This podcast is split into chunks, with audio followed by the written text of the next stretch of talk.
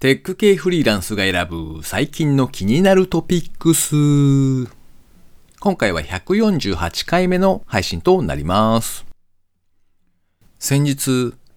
70を過ぎている母親のお友達に LINE の使い方を教える機会がありました。後日、母親に、そういえばあの時の友達がね、あんたんとこの息子さん、ハンサムね、だって、と言われました。これは素直に喜べばいいんでしょうか？この番組ではフリーランスのエンジニアである私ですが最近気になったニュースや記事をサクッと短く紹介しております。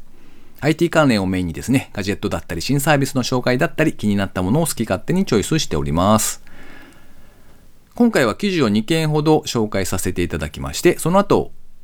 ゴリゴキャストを配信されていらっしゃるゴリゴさんへのインタビュー2回目をお届けします。ご意見ご感想などありましたら、ハッシュタグカタカナでテクフリでツイートいただけたらありがたいです。では一つ目の記事ですね。シェア買いアプリカウシェ運営の X アジア総額約1.8億円の資金調達を実施。シェア買いアプリのカウシェを提供する株式会社 X アジアは総額約1.8億円の資金調達を完了したと発表。このカウシェというアプリはショッピングの醍醐味とも言えるこの商品良くない？一緒に買おうよといったコミュニケーションをオンラインで実現するショッピングアプリだそうです。商品の購入を決定してからその情報を SNS でシェア。友達や家族など1人以上が同じ商品の購入を決めますと、シェア買いが成立しまして、商品によっては定価の最大70%引きで購入が可能になるそうです。割引率は商品によって異なるそうですね。24時間以内に1人以上が同じ商品を購入するシェア買いがもし成立しなかった場合には全額返金となります。シェア買いには匿名の参加も可能。個人情報を知られずに買い物を行うこともできるんだそうですね。シェア買いが成立した商品につきましては、個別で決済、個別で配送が行われますので、集金だったりとか割り勘みたいな手間はないんだそうです。こういった共同購入みたいな仕組みっていうのがですね、多分、一周目というのか、インターネットが普及し始めた後、ネットプライスという会社がギャザリングというやつをやっていましたね。で、そこから2週目が多分グルーポンから始まったあのポンパレーの流れですね。そして、そして今回3週目みたいな感じなんですかね。ちなみにネットプライスっていう名前を思い出すのにすごい時間かかりました。会社名が思い出せずにですね、なんだっけなーみたいな。で、調べてみたら今はオークファンの100%子会社になっているそうですね。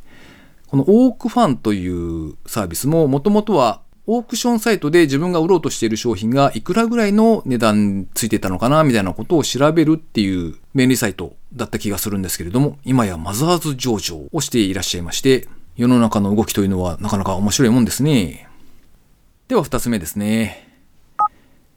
ヨーヨーを回転させて発電、スマホを充電できるミラクルデバイス、目標額を達成。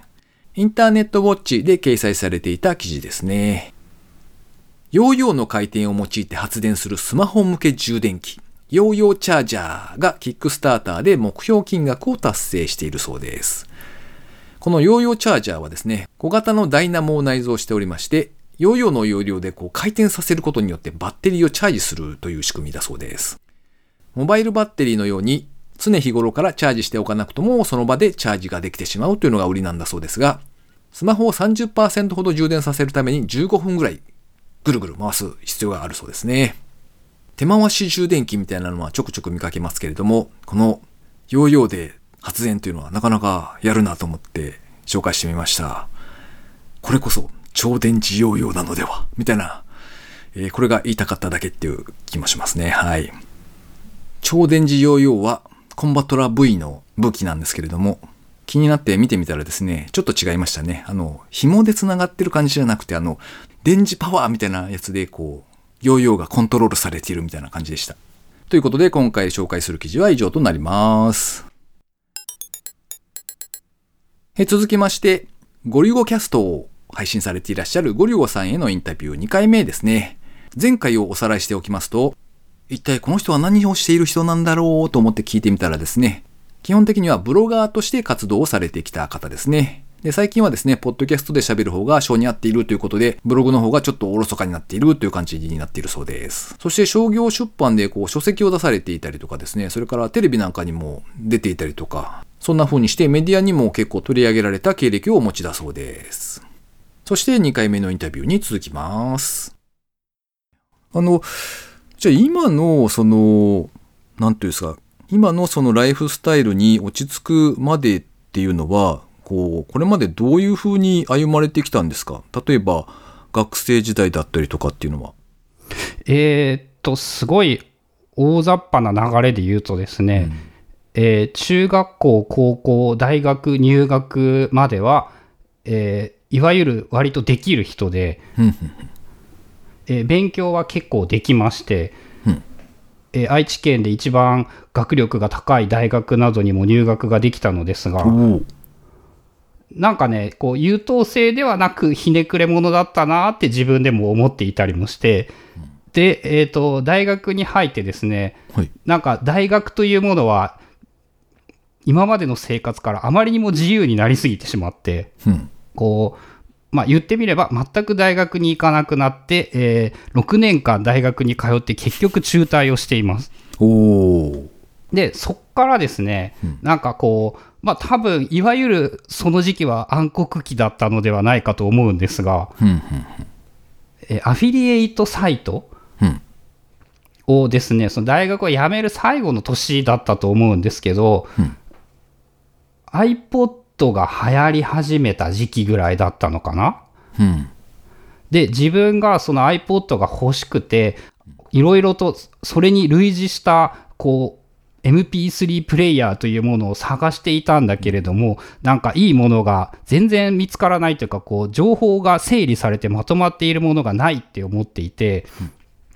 で、ちょうど知ったアフィリエイトというものを組み合わせてですね、ウェブサイトを作ったら、うん、えっ、ー、と、まあまあ、それなりにお金が稼げてしまって、で、親への建前的にも、俺はこれで生きていくんだっていうことにして、まあそこから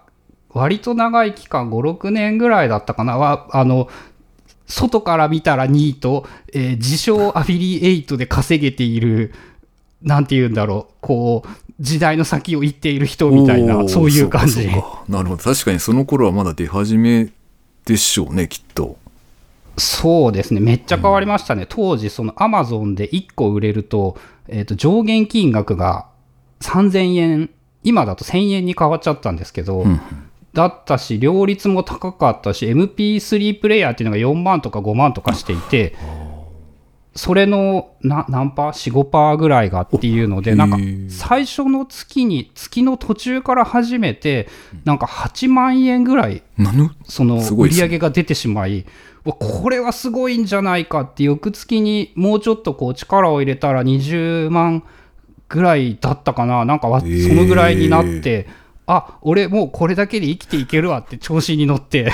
おおそのその金額なら確かに思いそうですね。へえあちなみに一応あの聞いていらっしゃる方に説明をしておきますと、あの、アフィリエイトというのは、あれですね、あの、商品とかの紹介をすると、その紹介料として、えー、まあ、売れた金額の、まあ、1%だったりとか、数パーセントだったりっていう、その紹介料として、紹介した人に報酬が支払われるという仕組みですね。で、それの先駆けだったというところですね。そうですね。多分2004年ぐらいだったかな。多分初めてやったの。3年か4年ぐらいだったと思います。うん。それが大学で、その6年間いたところの最後のあたりっていうことですか？最後のあたりですね。あと2年いられますよね、大学って。大学ね、はいあれ？ああ、そうですね。あと2年いられるけど、はい、あの、客観的に考えて無理だなっていうぐらいしか単位が取れていなかった。あとまあそのアフィリエイトを辞める理由にしたというか、うん、もう辞めたかったからこれなら俺は辞めるって言えるって思ったっていう感じですかね。うんなるほどなるほどそういうことか。へえ。ちなみにそこ、その6年間、あの、大学に行かない間は何をされていたんですか？その好きだったことだったりとか。なんか、その、原点を、そこをですね、思い出すとですね、大学1年生の時に、そのいわゆる理系のな、えーと、電気電子工学部っていうところで、うんうん。なんかコンピューターの基礎みたいなものを学ぶ授業みたいなのもあったりして、うんで、そこでなんか、ホームページを公開するの練習みたいなのが授業の一部であったんですよね。で、なんかユニックスで組まれてて、各ユーザーの指定のパブリックフォルダの中に HTML を置くと、そのサイトがウェブサイトとして公開される。うんうん。で、えっ、と、その、それがめっちゃ楽しくって、こあのそこから HTML でホームページを作るというのにハマって。大学1年生の頃はなんかその授業に行かずにコンピューター室で勝手にパソコンを触っているっていうことがめっちゃ増えて、ででもね確か2年生か3年生ぐらいからその軽音楽部みたいなところに入って。もうそのあんまやってないんですよねそのそこから23年ぐらいは。その時期は音楽ってことですか？まあ別にそれもでも言ったらなんかね本気になってやっていたかっていうとこうそこまで自信を持って言えるほどでもなくなんかまあまさにモラトリアムだったなっていう期間ですかね大学6年間は。なるほど。わかります。続きまして番組にいただいたコメント紹介のコーナーでございます。今回はお二人からいただいておりますね。高見千恵さん、127聞いた。ゴリゴキャストを聞いていた直後にまたゴリゴさんの声を聞くとは思わなかった。KDP まだそこまで軌道に乗っていなかったのか。てっきりもう乗っていたのかとばかり。とコメントをいただきました。高見さんありがとうございます。ゴリゴさんへのインタビューがまだ多分しばらく続くと思いますので、あの、あれですね。ゴリゴ祭りはもうしばらくお楽しみいただけたらと思います。KDP についてはあれですね。それだけでウハウハな感じになっている人っていうのは、もしかしたら知らないだけかもしれませんが、あんまり聞いたことがないですね。高見さんありがとうございました。それから水流さんですね。いつもありがとうございます。テクフリー147回、拝聴完了。ホログラフィックディスプレイいいですね。忘年会の景品にあれば狙いたい一品。ゴリゴさんへのインタビュー、職業ブロガーかっこいいですね。ポッドキャストに力を入れすぎたに薬。テレビ局はネタがないから積極的に取材に来るってわら。とコメントいただきました。ありがとうございます。あの、忘年会の景品にあれば狙いたいっていうのは、すごく言えて妙な表現だなと思って読んでおりました。確かに、あの、なんていうんですか、こう、どうしても必要なものでもないので、あったら、おっと、こう、なんか、嬉しい感じの一品でございますね、確かにね。えーゴリゴさんへのインタビューも引き続き楽しんでいただけたらと思います。水流さん、ありがとうございました。